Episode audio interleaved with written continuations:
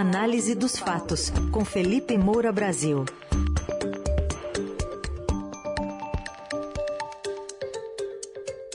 Hoje em destaque a pesquisa IPEC, que mostra Lula com 44%, Jair Bolsonaro com 32% e Ciro Gomes e Simone Tebet com uma missão quase impossível.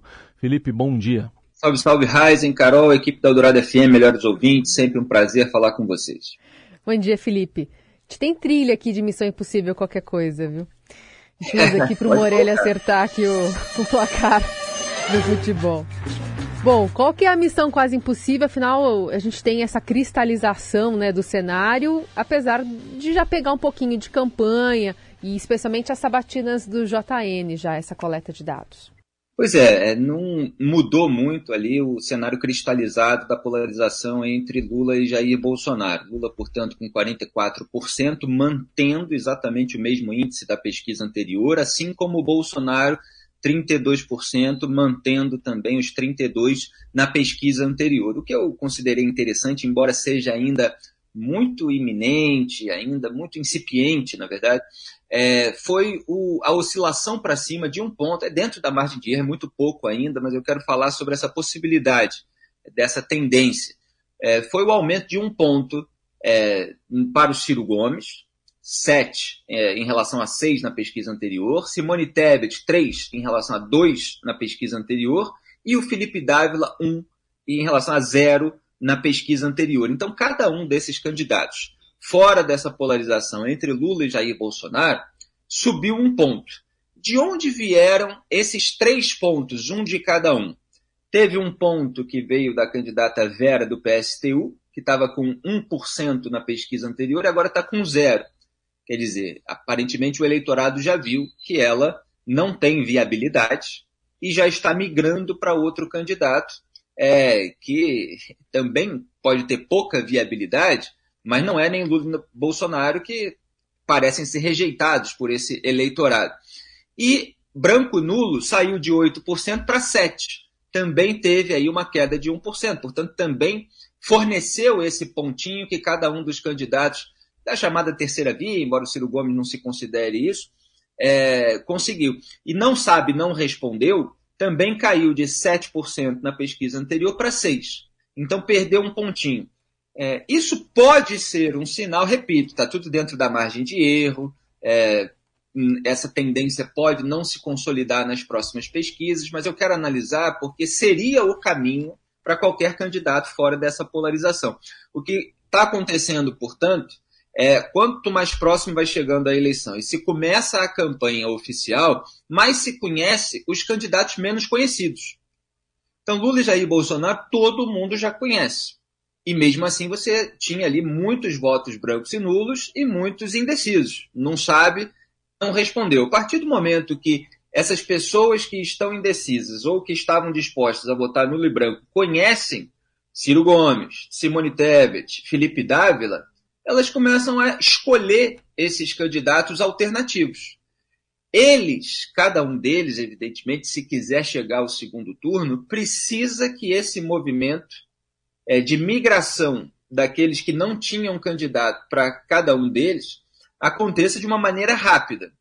É, porque se você conseguir, nessas próximas semanas, trazer esses pontinhos de quem não tinha candidato ou estava com um candidato muito nanico, é, você pode é, mostrar uma tendência de alta e aí gerar uma possibilidade de que os eleitores menos fiéis de Lula e Bolsonaro percebam essa tendência e falem: olha, eu estou aqui votando no Lula porque o Bolsonaro é, eu não gosto, quero evitar. Estou aqui votando no Bolsonaro porque eu quero é, evitar o Lula. Mas espera aí, tem uma alternativa ali que está crescendo, hum. então eu vou para ali.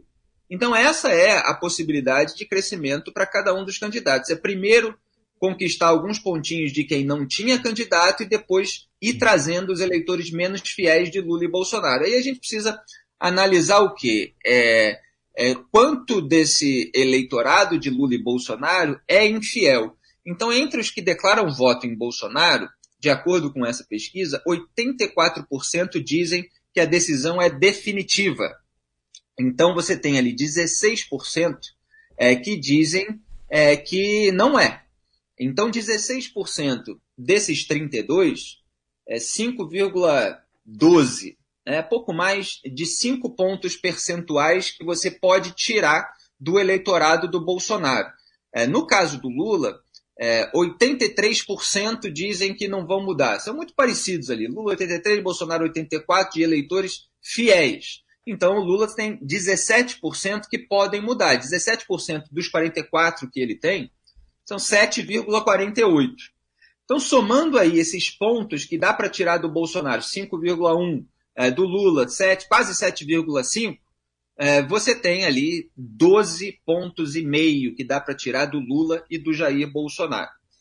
Então, Ciro Gomes, por exemplo, ele tem 7 pontos. Se ele, vamos supor aqui, por um raciocínio extremo, conseguir os 13 pontos de branco nulo, ou não sabe, não respondeu, mas não tirar nenhum eleitor é, menos fiel de Jair Bolsonaro, ele chega a 20 pontos. E ainda permanece 12 pontos de distância do segundo colocado Jair Bolsonaro. Agora, se ele consegue tirar esses cinco pontos é, do Bolsonaro, aí já melhora para ele, que o Bolsonaro cai é, para 27, e aí ele sobe mais 5 e se soma aí com esses outros eleitores que ele pode conseguir. Se ele conseguir tirar tudo do Lula e do Bolsonaro, que parece ser é, é, é conquistável é, nesse momento, aí sim ele consegue é, uhum. passar o Bolsonaro.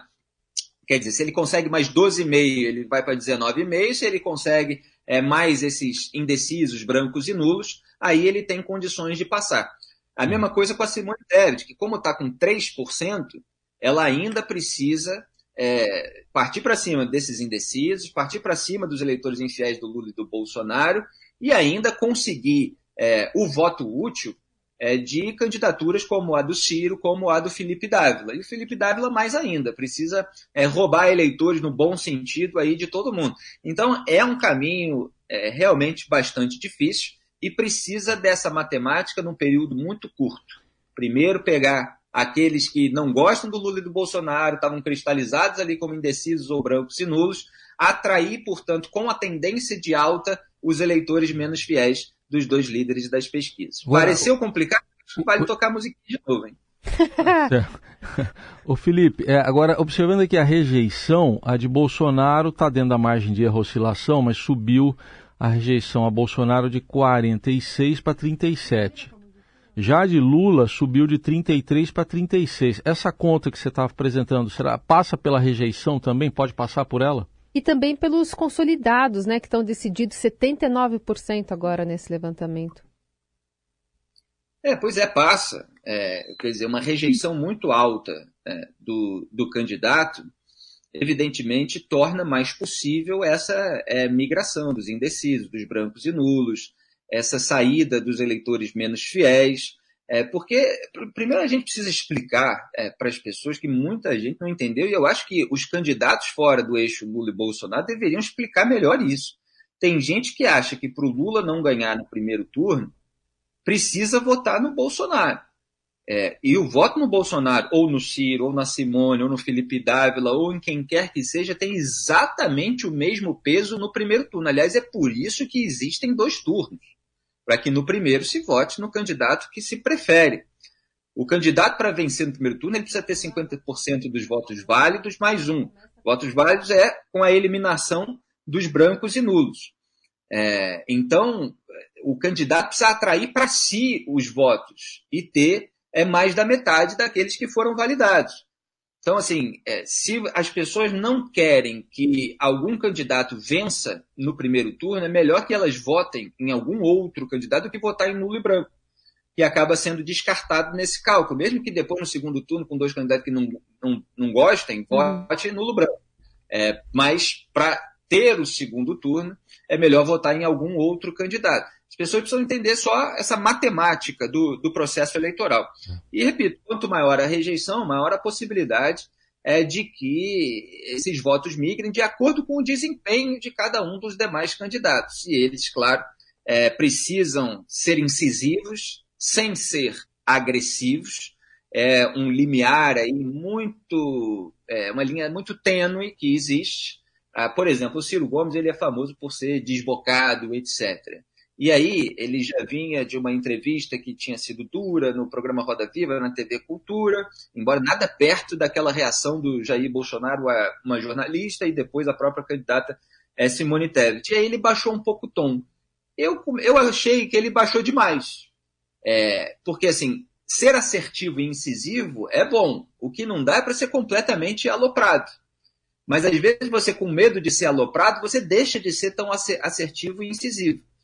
E é preciso é, desconstruir aquela propaganda que o, que o outro candidato faz para tirar votos dele. E é isso que cada um desses candidatos precisa nesse momento. Felipe, para a gente encerrar, queria que você falasse um pouquinho do levante do sigilo da decisão do ministro Alexandre de Moraes sobre aqueles empresários, falando em possibilidade de financiar algum tipo de campanha, né? Enfim, algo, algo, algo que possa atentar contra a democracia.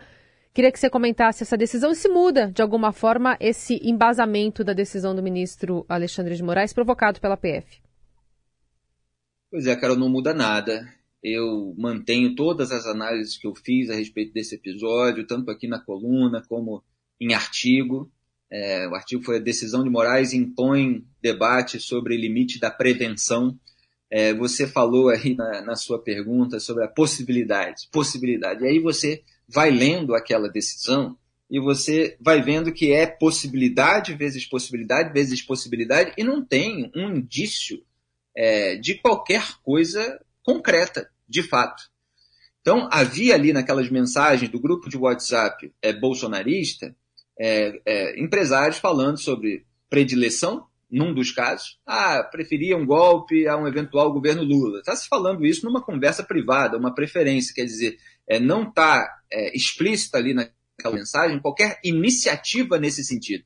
O sujeito tem uma alta rejeição aí ao Lula, fazer, ah, até preferia é, um, um, golpe e tal, tá falando isso numa conversa privada. É repugnante, obviamente, do ponto de vista moral, institucional, democrático, mas não chega a ser uma atitude, é, um, é, uma preparação é, de qualquer tentativa de subjugar as instituições. O outro fala de uma frustração, é, mas tinha que ter acontecido no começo do governo, teria rendido mais 10 anos para a gente e tal.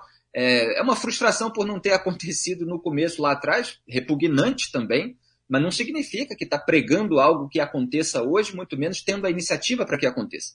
E um outro falando do ato de 7 de setembro, que está sendo preparado, e isso está sendo mesmo pelo presidente da República. Então, se alguém tem que ser responsabilizado, é o presidente da República. Está sendo preparado como é, algo para mostrar de que lado o exército está. Isso é o uso político do desfile militar que está sendo, repito, preparado pelo presidente é, de uma maneira absolutamente escancarada e alvo das nossas críticas. Então você não tem naquele grupo de mensagens uma iniciativa deliberada. Aí se fala, ah, mas tinha trechos sobre sigilo de outros inquéritos. Aí se retirou o sigilo dessa decisão e a gente vê que os trechos são muito assim de possibilidades indiretas. Por exemplo, falando ali do Luciano Hang, é, poder ter financiado os atos considerados antidemocráticos de 7 de setembro de 2021 do ano passado, sendo que o Luciano Hang nem é o empresário que faz uma dessas três mensagens que eu acabei de citar no grupo é, do qual ele apenas era membro. E aí você entra num, num território do Minority Report, é aquele filme do, é, dirigido pelo Steven Spielberg com o Tom Cruise, é como protagonista, em que tem um sistema lá no ano de 2024, não era um ano, foi 2050 e poucos, um ano aí no futuro, é que é, previa os crimes, e aí os agentes daquela força-tarefa atuavam na prevenção para neutralizar os autores dos crimes antes que eles acontecessem. É, só que quando a, a, previsão pode ser errada, quer dizer, pode ser que não saia nada dali, você começa a ter um abuso de poder profético. E é isso que o Moraes está fazendo. Só para concluir, é, já estou vendo aí é, é, o, o, é, críticas falando da, da, do precedente é, para esse tipo de abuso com base é, num bom jornalismo, é bom que se diga, porque mensagens de empresários ligados ao poder elas têm que ser divulgadas. A empresa faz o papel correto. É, você tem aliado do presidente falando em golpe, tem que ser dito. Agora, é, você pode abrir precedente para decisões judiciais baseadas em mensagens é, privadas e, eventualmente, é, baseadas em mau jornalismo, porque aí começa a haver jornalismo é, sobre o que pode ter acontecido, ou sobre mensagem que não era bem assim, é, que está um pouco distorcida e tal, e no entanto vai uma decisão judicial e coloca lá busca e apreensão e outras medidas invasivas e intrusivas. E aí eu preciso lembrar que houve exploração também informal lá no Supremo Tribunal Federal, ah, são reforços argumentativos de mensagens roubadas por hackers, é, a partir de é, exploração a partir de ilações de conteúdo não autenticado de mensagens de membros de força-tarefa é, é, que foram roubadas por meio de violação criminosa de aplicativo de celular. Então, já tem aí um histórico de precedentes, se a gente uhum. pegar, por exemplo, a revista Cruzoé também, é, dentro do inquérito das fake news, quando tinha uma informação incômoda sobre Dias Toffoli, mais verdadeira, e é, eu estava criticando tudo isso. É, tem gente que, agora que é, a coisa é, é, escalonou, está começando a falar mais. Mas é bom a gente trazer aqui uhum. o histórico também. Bom, você citou Tom Cruise de, de alguma maneira duas vezes, né? É, no começo e no fim, mas vamos fechar com o do Missão Impossível. Desceu pela cordinha, cumpriu a missão e já está subindo pela cordinha de novo para ir embora. Até amanhã. Obrigado, Felipe. até amanhã, Felipe. Eu nunca vi uma descrição tão boa desse filme. Um grande abraço. Cordinha, cordinha é uma força de expressão, né? Para aquele aparato tecnológico todo. Eu resumi como cordinha. Mas lembrando que a coluna fica lá disponível no radioadorado.com.br também nas plataformas de áudio. Obrigado e até amanhã.